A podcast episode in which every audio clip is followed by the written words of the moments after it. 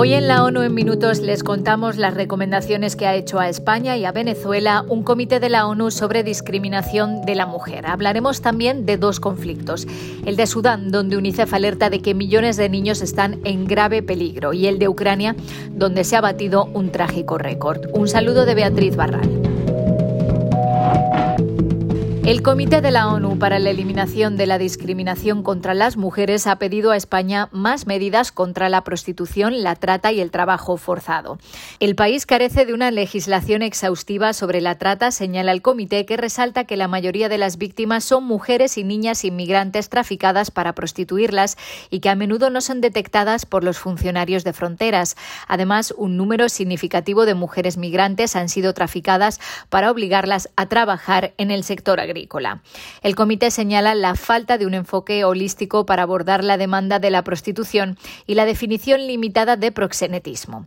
El informe celebra las leyes en favor de la igualdad de las personas trans y la Ley Orgánica de Garantía Integral de la Libertad Sexual, que retira la carga de la prueba a la víctima, pero lamenta que su aplicación retroactiva diera lugar a una importante reducción del número de condenas y escarcelaciones de detenidos condenados por violencia de género. Además, se muestra preocupada porque la aplicación de estas leyes no aborde adecuadamente la situación de las mujeres gitanas, refugiadas y migrantes.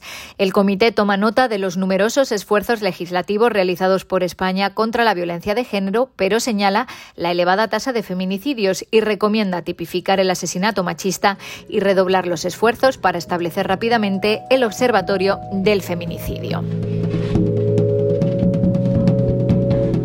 El comité también ha emitido sus conclusiones tras examinar a Venezuela. Expresa su preocupación por la falta de una ley específica y exhaustiva sobre la trata de personas y por el retraso en la publicación del Plan Nacional contra la Trata.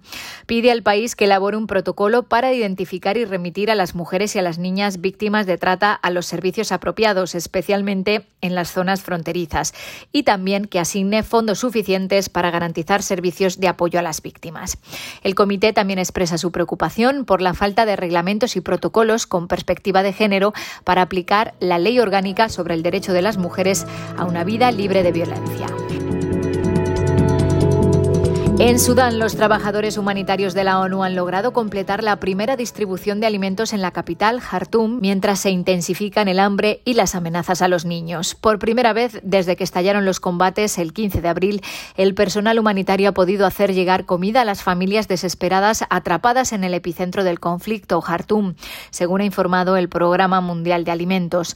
La agencia distribuyó ayuda a 15.000 personas en la zona de Obdurman, que es parte del área metropolitana de Jartum controlada tanto por las Fuerzas Armadas sudaneses como por las Fuerzas de Apoyo Rápido.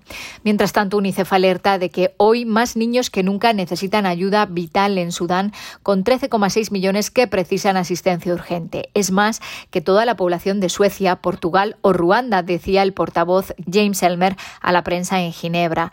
Según los informes que ha recibido UNICEF, cientos de niños han sido asesinados y aunque no pueden confirmar las estimaciones debido a la intensidad de la violencia, miles más han resultado heridos. La agencia recalca que estos informes solo tienen en cuenta a los niños que llegaron a un centro médico, por lo tanto la realidad es sin duda mucho peor. Además, los servicios de nutrición, el agua potable y la atención sanitaria están, dicen, patas arriba. Todos estos factores combinados corren el riesgo de convertirse en una sentencia de muerte, especialmente para los más vulnerables. Pido disculpas por la crudeza de mis palabras, pero el tiempo es un lujo que los niños de Sudán no tienen y un lenguaje delicado solo sirve para traicionar su desesperada realidad. Y en Ucrania se ha alcanzado un sombrío hito. La Organización Mundial de la Salud ha verificado más de mil ataques contra instalaciones sanitarias desde la invasión de Rusia en febrero del año pasado. Es la cifra más alta jamás registrada por la OMS en una emergencia humanitaria.